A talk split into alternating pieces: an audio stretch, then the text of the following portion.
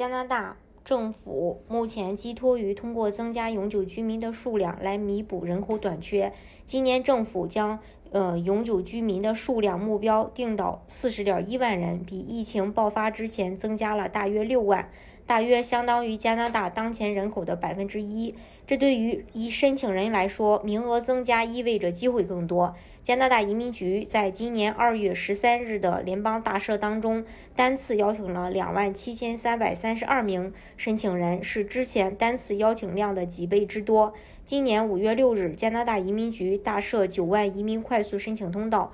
主要在帮助九万名基本工人和国际毕业生获得加拿大的永久居留权。其中，加拿大留学生申请通道在开放二十六个小时抢完四万名额。加拿大通过联邦快速通道 E 系统，已经连续第二个季度创造了申请邀请的记录。加拿大在今年上半年共发出了八万八千七百一十五份邀请，超过了往年一月至六月间的五万四千五百零七份的最高纪录。到目前为止，加拿大移民局已经针对联邦经验类和省提名的候选人进行了多次针对性特定计划的抽签。最新数据显示，二零二一年前四个月，加拿大。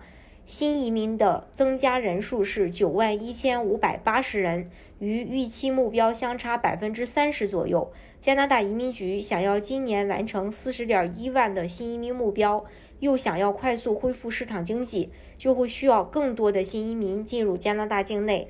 移民是加拿大经济增长的关键因素。当新移民来到加拿大时，他们会通过花钱购买商品、住房和交通来刺激经济。加拿大总理特鲁多表示，随着疫苗接种率的上升，加拿大会在未来几周内进一步解除旅行限制，允许更多国际旅客入境加拿大。这也意味着，在接下来，加拿大海外移民将迎来前所未有的黄金期。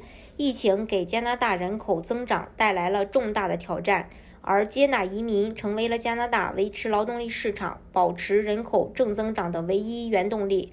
加拿大为尽可能多的吸纳新移民，加拿大势必会火力全开，为新移民能够更容易登陆加国而做出一系列的措施。今年上半年，加拿大主要针对境内申请人。那么，境外申请人想要移民到加拿大，可以通过哪些通道？既能得到移民的审批，又不受加拿大的入境限制呢？目前来说，移民申请可以立即受审且不受入境限制的项目就是雇主担保。目前，雇主担保申请人只要拿到加拿大雇主的 offer，就可以递交移民申请。由于加拿大境内各省有大量的职位空缺，所以加拿大现在需要更多的人来填补这些空缺。